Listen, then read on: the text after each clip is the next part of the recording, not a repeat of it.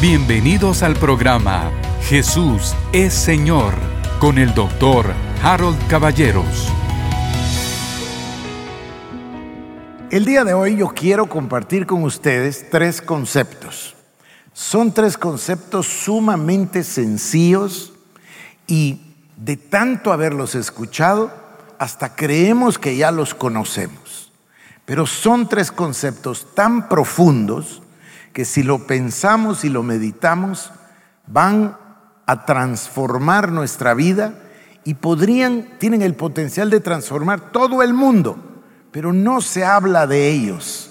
Por alguna razón, el enemigo ha logrado interceptar las enseñanzas de la iglesia y desviarlas en otra dirección. Si ustedes estaban aquí hace ya muchos meses, compartí un mensaje sobre la crucifixión.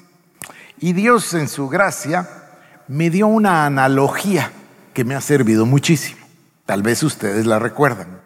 Les dije que íbamos a suponer en nuestra mente una moneda. ¿Por qué una moneda? Porque la moneda siempre tiene dos caras, dos lados.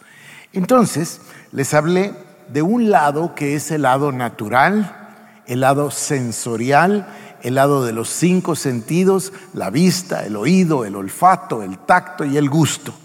El lado que mira las cosas naturales. El lado que observa el mundo natural al que llamamos real, pero que no es verdaderamente el mundo real. El mundo real es invisible, el mundo real es espiritual, el mundo verdadero es eterno, es el reino de Dios. Este mundo en el que vivimos es temporal, sujeto a cambio, pasajero, va a terminar, no va a existir nada de él. Los cielos y la tierra van a ser quemadas, van a desaparecer. Pero nosotros, que vivimos del lado de los sentidos, solemos pensar que lo que vemos o palpamos es lo real. Esto se debe a que nunca la iglesia nos ha entrenado para poner atención a la vida del Espíritu. Dice que los hijos de Dios son guiados por el Espíritu, pero debemos aprender a vivir en el Espíritu. Si aprendiésemos a vivir en el Espíritu, primero viviríamos una vida absolutamente milagrosa y sobrenatural. Ya les voy a dar un ejemplo ahora. Segundo, viviríamos en el Espíritu, gobernaríamos desde el Espíritu y tendríamos una relación mucho mayor y más íntima con Cristo. Voy a darles un breve ejemplo. Smith Wigglesworth tuvo un ministerio sumamente milagroso. Era un plomero, no sabía leer ni escribir, ya era un adulto casado y su esposa Dolly le enseñó a leer y a escribir. Entonces tomó la Biblia y nunca leyó otra cosa que no fuese la Biblia. Él decía que si tenía el privilegio de haber aprendido a leer, iba a leer lo que valía la pena leer. Y sirvió a Dios todos los días de su vida en un ministerio de los más extraordinarios de milagros. Una vez vino una persona al servicio, este es el ejemplo que les quiero dar, vino la persona al servicio, venía así, doblada del dolor, y le trajeron y le pusieron ahí para que él orara por ella, y la levantaron, una mujer, y la levantaron y le explicaron a él que esta mujer padecía del estómago, que seguramente tenía un cáncer, él los apartó, tomó fuerzas, agarró y le pegó a la señora en el estómago tan fuerte que la aventó y cayó. Todos pensaron que había muerto. La señora no se movía, la gente entró en un, se imaginan, ¿verdad? Un shock. Y de repente la señora ya se levantó y se sentó y se paró y empezó a brincar y a alabar y a glorificar a Dios por el milagro de su sanidad. Esta es la enseñanza. Le dijeron a él que cómo se atrevía a pegarle a una señora de esa manera en, el estómago, si ella era una enferma del estómago. Contestó, si ustedes vieran lo que yo vi y el demonio que yo miré con mis ojos, hubieran hecho lo mismo que yo hice. Este es el tema del espíritu. Este es el tema del espíritu.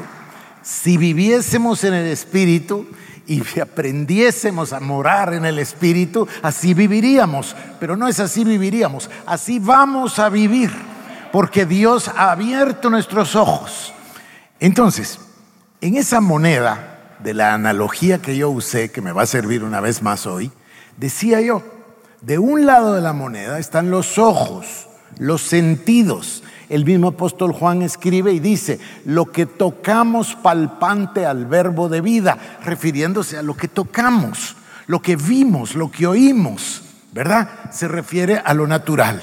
Entonces ustedes tienen a Juan y a Pedro y a Jacobo y por supuesto tienen a María, la madre del Señor, y tienen a María Magdalena en el recuerdo, en el recuento de los evangelios el día de la crucifixión.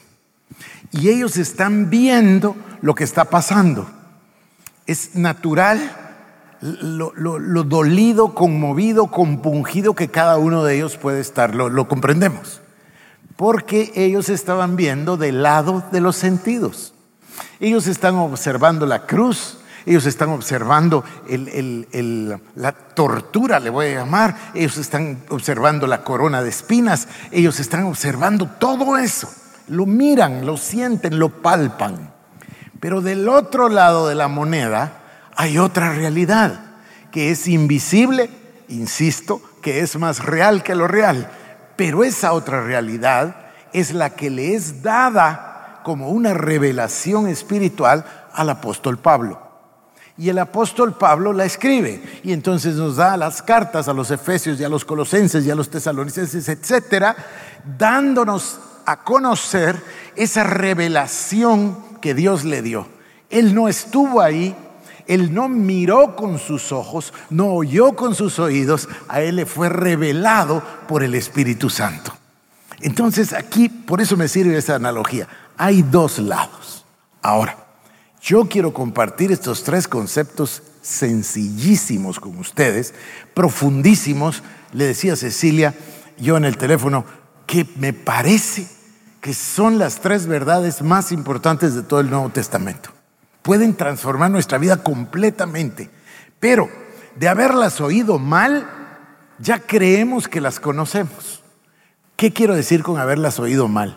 las hemos escuchado desde, la, desde el lado sensorial, natural de la moneda, en lugar de escucharlas del lado espiritual. Y de alguna manera la iglesia ha caído en una confusión. Yo recuerdo, se los he contado, y cada vez que lo digo me da un poco de pena por el hermano, pero es la verdad lo que voy a contarles. Yo recién comenzaba a ir a la iglesia y no sabía nada de nada, seguramente que o ni era salvo o acababa de ser salvo, y el hermano predicaba y ponía una voz así bien religiosa y decía, somos, solamente somos unos pecadores perdonados por gracia. Así. Y entonces yo, yo que no sabía nada, decía, pues que yo no entiendo. ¿Somos pecadores o somos perdonados por gracia? Porque no se pueden ser las dos cosas al mismo tiempo. Los estadounidenses tienen esa palabra, oxymoron, que quiere decir una contradicción. O sea, si uno es perdonado por gracia, ya no es pecador, ¿o sí? Y si es pecador, no ha sido perdonado, ¿no es cierto? Pero no puede ser las dos cosas, pero suena religioso. Entonces, fíjense, muy bien, muy bien, gracias. Estaba yo que no sabía nada, pero yo entendía que había una contradicción, que había una contradicción que decía, o sos una cosa, o eres, o eres la otra, pero no se puede ser ambas. Sin embargo, ese pensamiento que yo estoy, por supuesto, casi caricaturizando, lo estoy exagerando, ¿verdad? Pero ese pensamiento priva en nuestras iglesias y en la predicación. Y entonces resulta que las personas oran pasajes como el que acabamos de leer totalmente confundidos. Dice, entonces si es la voluntad de Dios, Dios va a contestar. Porque ahí menciona la voluntad de Dios, porque dice que oramos conforme a su voluntad, pero también dice que si tenemos vida eterna, todo lo que pidamos nos lo dará. Entonces vivimos en un permanente estado de confusión. Confusión como ese. ¿Somos pecadores perdonados por gracia? No, Señor. Si te perdonó el Señor por gracia, ya no eres pecador. Ni vas a volver a pecar, ni vas a volver a ser pecador nunca. Porque la gracia de Dios vino ¿O no acabamos de leer nosotros, hijitos míos, habéis vencido al pecado? Mire, quiero compartirle entonces estos tres conceptos. Son sencillos, pero son profundísimos. Primer concepto, la vida eterna, la vida Zoe. voy a usar las palabras griegas para separarlo de lo que comúnmente entendíamos. Porque cuando digo la vida eterna, todos se van al cielo. O en la canción, ¿verdad? En el más allá. ¿Sí? Entonces, vida eterna no quiere decir vida perdurable. Le voy a llamar vida Zoe para que todos comprendamos que estamos hablando de una vida que es la vida de Dios, la vida que Jesús nos trajo. Por supuesto que hay palabras, pero hoy no tengo tiempo, ¿verdad? La palabra bios es vida biológica, suke es vida psicológica, anástrofe es vida corrompida o, anormal, pero no hablemos de eso, hablemos de Zoe. Zoe es la vida de Dios. Si la iglesia profundizara en la vida que nos dio Dios, entonces cambiaríamos. Dios es espíritu, Dios es amor y la vida eterna es la vida Zoe, que es la vida de Dios. Cristo vino a tomar nuestra naturaleza pecaminosa que heredamos de Adán, porque por el pecado de uno entró el pecado en todos, vino y tomó esa vida pecaminosa y se la llevó y nos dio una nueva vida.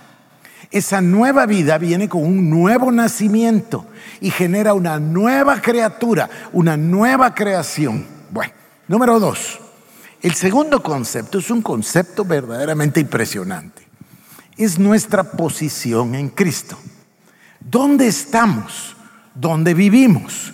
¿Dónde moramos? ¿Desde dónde obramos? ¿Desde dónde actuamos? La palabra es clarísima y hablamos de la identificación. El apóstol Pablo dice, fuimos crucificados juntamente con Cristo. La palabra dice, morimos y el hombre viejo quedó colgado en la cruz del Calvario. Número tres, morimos y fuimos a la sepultura con Cristo. Número cuatro, resucitamos juntamente con Cristo. Y luego dice, Cristo nos llevó y nos sentó en los lugares celestiales. Ya voy, a leerlo en un momento porque necesitamos el apoyo de la palabra. Entonces, el segundo concepto es el concepto de nuestra posición. Ya voy a ir a la palabra. Y el tercer concepto. Aquí voy a requerir la ayuda eh, de un hermano muy lindo que le hice una entrevista que se llama el hermano Jorge Imitián. Si ustedes están en el discipulado virtual, seguramente vieron la conferencia. Y en un instante pero así, le tomó menos de 30 segundos y hizo una mención interesantísima. Dijo, es que nosotros no hemos distinguido en el Evangelio y en las cartas de los apóstoles la, la diferencia entre la didaque y el querigma. Y entonces siguió de largo y dijo, acuérdense que el querigma se refiere a todos los mandamientos, mientras que el didaque se refiere a lo que Dios hizo por nosotros. Entonces condenamos a la gente a los mandamientos cuando le decimos el mandamiento dice que debes amar a tu enemigo, que debes orar por tu enemigo, sin decirle que ya Dios dio una provisión de amor tan grande que resulta inevitable amar a todos. En otras palabras, el Señor dice, te doy un nuevo mandamiento, pero te di toda la capacidad para que puedas ejercer el nuevo mandamiento. Entonces, queridos hermanos, Terminando mi introducción, son tres conceptos.